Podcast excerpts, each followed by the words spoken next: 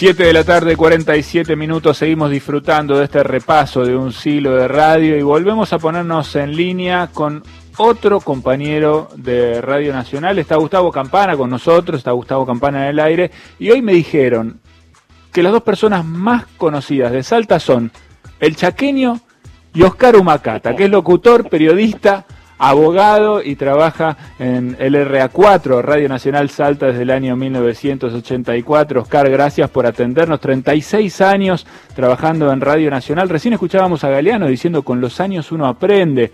Bienvenido, Oscar. Eh, y ya me animo a preguntarte qué cosas puedes decir que aprendiste en estos 36 años en la radio. Hola, Eddie. Hola, Gustavo. Un placer de, de saludarlos desde Salta. Qué placer tenerte a vos. Sí, señor.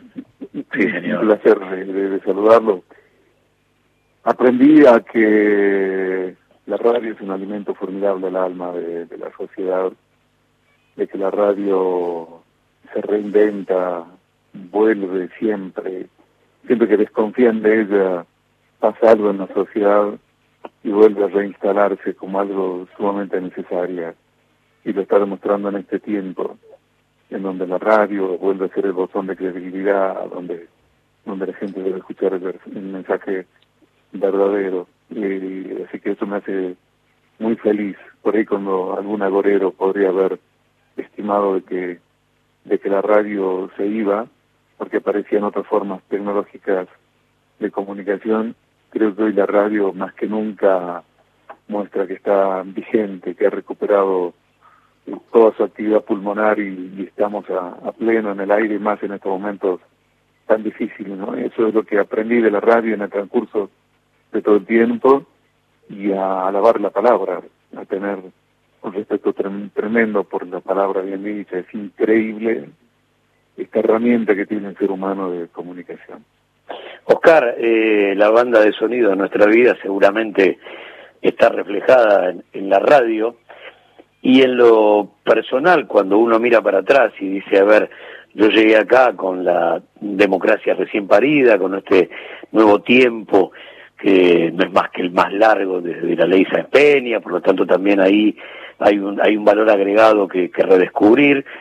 Pero ¿cómo fue toda esa, esa línea de tiempo personal que tiene que ver, insisto, con el regreso de la democracia, la libertad, de la muerte de la censura, eh, volver otra vez al neoliberalismo, el estallido 2001, el presente, pandemia, digo, esa línea de tiempo, ¿cuántas estaciones abarca? Abarca todas, abarca desde la emoción de estar parado en una esquina haciendo el primer móvil, cubriendo la llegada de Alfonsín, eh, al poco, a, a las pocas semanas Saúl Baldini, las elecciones, e inmediatamente la posibilidad de estar en la radio en forma permanente como practicante y de ahí ver todo el desarrollo del, regreso de la, de la, democracia.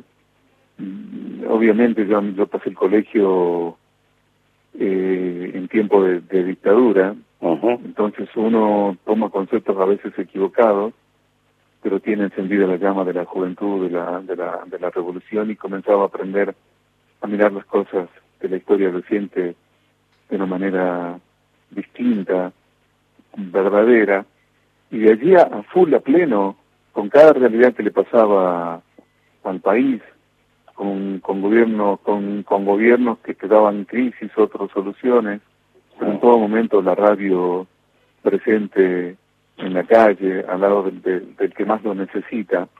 Creo que viví la radio en, la plenitud, porque éramos muy poquitos, a mí me tocó ser un, por mucho tiempo el único movilero, así que salía mucho a la calle y cubría turnos de compañeros como, como locutor, que es mi, mi, pasión fundamental, pero también hacía de móvil en la radio.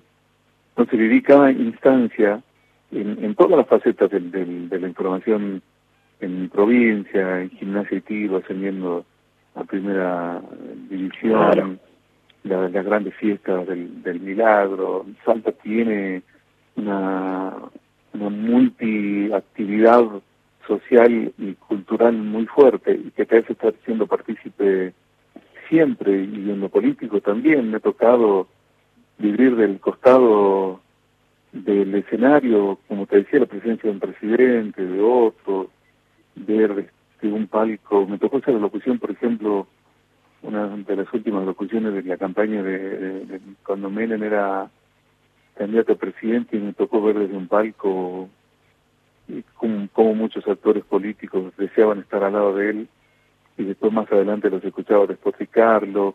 Esas cosas que por ahí te va dando la, la política de ver de cómo hay gente que, que cambia de principios de un tiempo político a, otro. Mm, al principio me costaba entenderlo, pero después me di cuenta que, que la sociedad, el devenir eh, democrático, nos debe enseñar también a resituarnos, a, a reaprender en, la actualidad eh, política, no solamente de la Argentina, sino del, del mundo.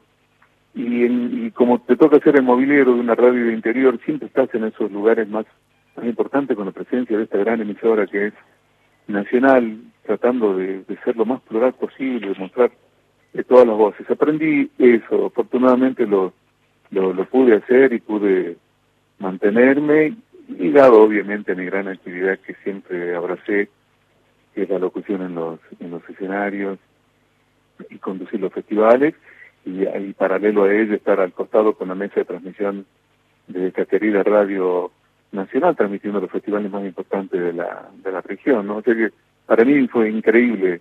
Pasó el tiempo tan rápido que hace un mm. poquito me cayó la ficha que pasé los 50.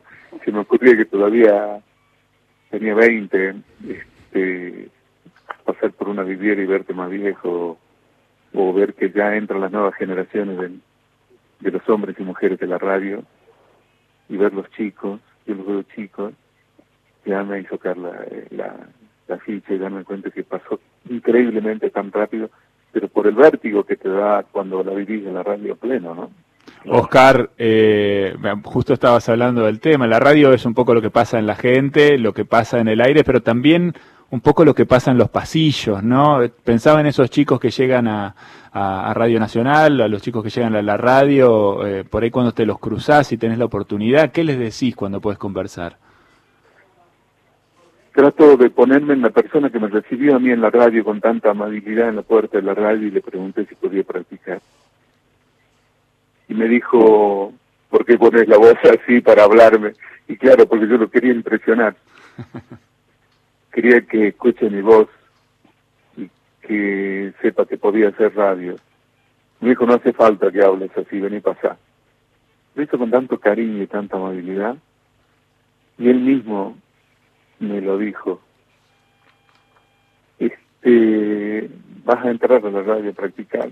Me pasó una, una sala de donde se cortaban, se cortaban los cables, donde estaban los cables para leer las noticias, donde los periodistas cortaban los cables y pasé a leer los cables y él en un día que me escuchó me dijo va eh, si la amas a la radio la vas a disfrutar pero respetala si lo haces con respeto vas a vas a gozar y vas a ser feliz con la radio y siempre que aparezca alguien que ame la radio recibirlo con con el amor que, que ello requiere para que porque esa persona es la que te va a despedir el día de mañana. Yo, cada compañero nuevo, todos, y trato de, recibirlo con esa amplitud con lo que a mí me recibieron y no ser mezquino, más allá de que por ahí alguien puede decir, bueno, que hable como quiera, que pregunte como quiera. Pero soy medio culillo en eso, ¿viste? Y siempre te estoy diciendo, ojo con el tono de la voz, eh, hace esto, a mí me pasó esto, ten cuidado con esta nota. Si no sabes preguntar, este, no importa, total, el entrevistado te va a entender si sos joven y comenzás de que te desasnes con él para que después tu nota sea importante y vayas aprendiendo, uno va llenar un esqueleto de contenido de, de, nuestro conocimiento de a poquito, es un proceso de sedimentación y tranquilizarlos y, y disfruto muchísimo cuando alguien joven llega y lo veo disfrutar de la radio y veo que se queda horas editando y veo que goza con una palabra bien dicha o que se preocupa por la música que va a poner. Como a veces me lamento del que hace repentismo radiofónico que llega a la radio y se sienta rápido esa radio y se retira sin, sin disfrutarla de todo lo que tiene. Eso me pasa hoy en día cuando me toca saber que van entrando las, las, las generaciones que nos van a despedir, ¿no? Que ojalá nos hagan una linda despedida.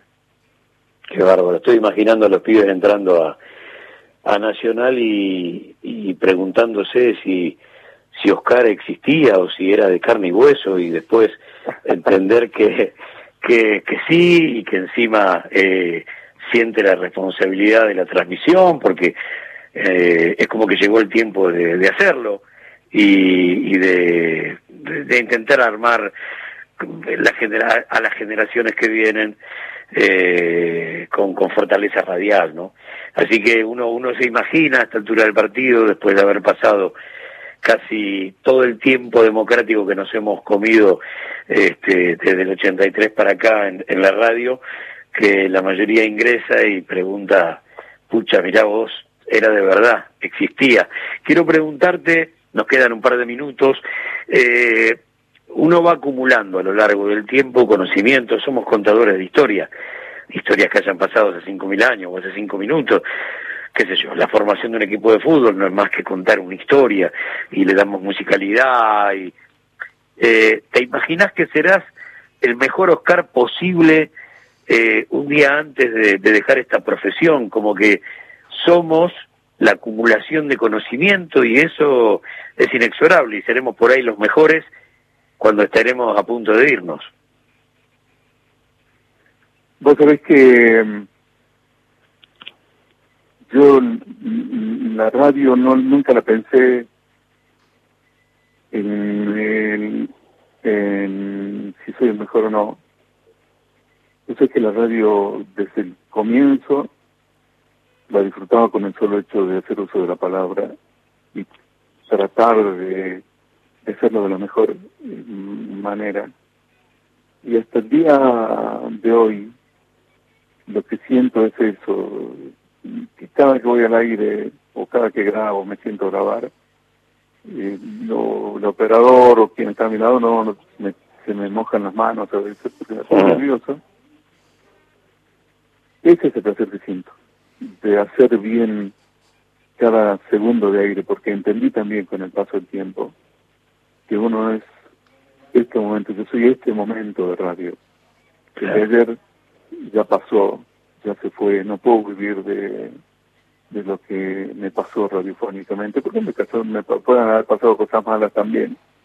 Entonces yo siempre valoro este momento. Para mí este momento es de oro, el de charlar con ustedes, el de estar con, al aire en la radio eh, que amo y sentir la emoción interna de que cómo pasa el tiempo y, y aún lo sigo haciendo y ojalá lo pueda hacer hasta, hasta el final y, y mucho y bien. Así que ese es el placer mío. De, Así lo queremos todos, así lo queremos todos. Oscar, eh, te agradecemos muchísimo, te mandamos un, un gran abrazo. Oscar Humacata, locutor, periodista y abogado, compañero en LRA4, Radio Nacional Salta. Un abrazo enorme y un placer conversar contigo.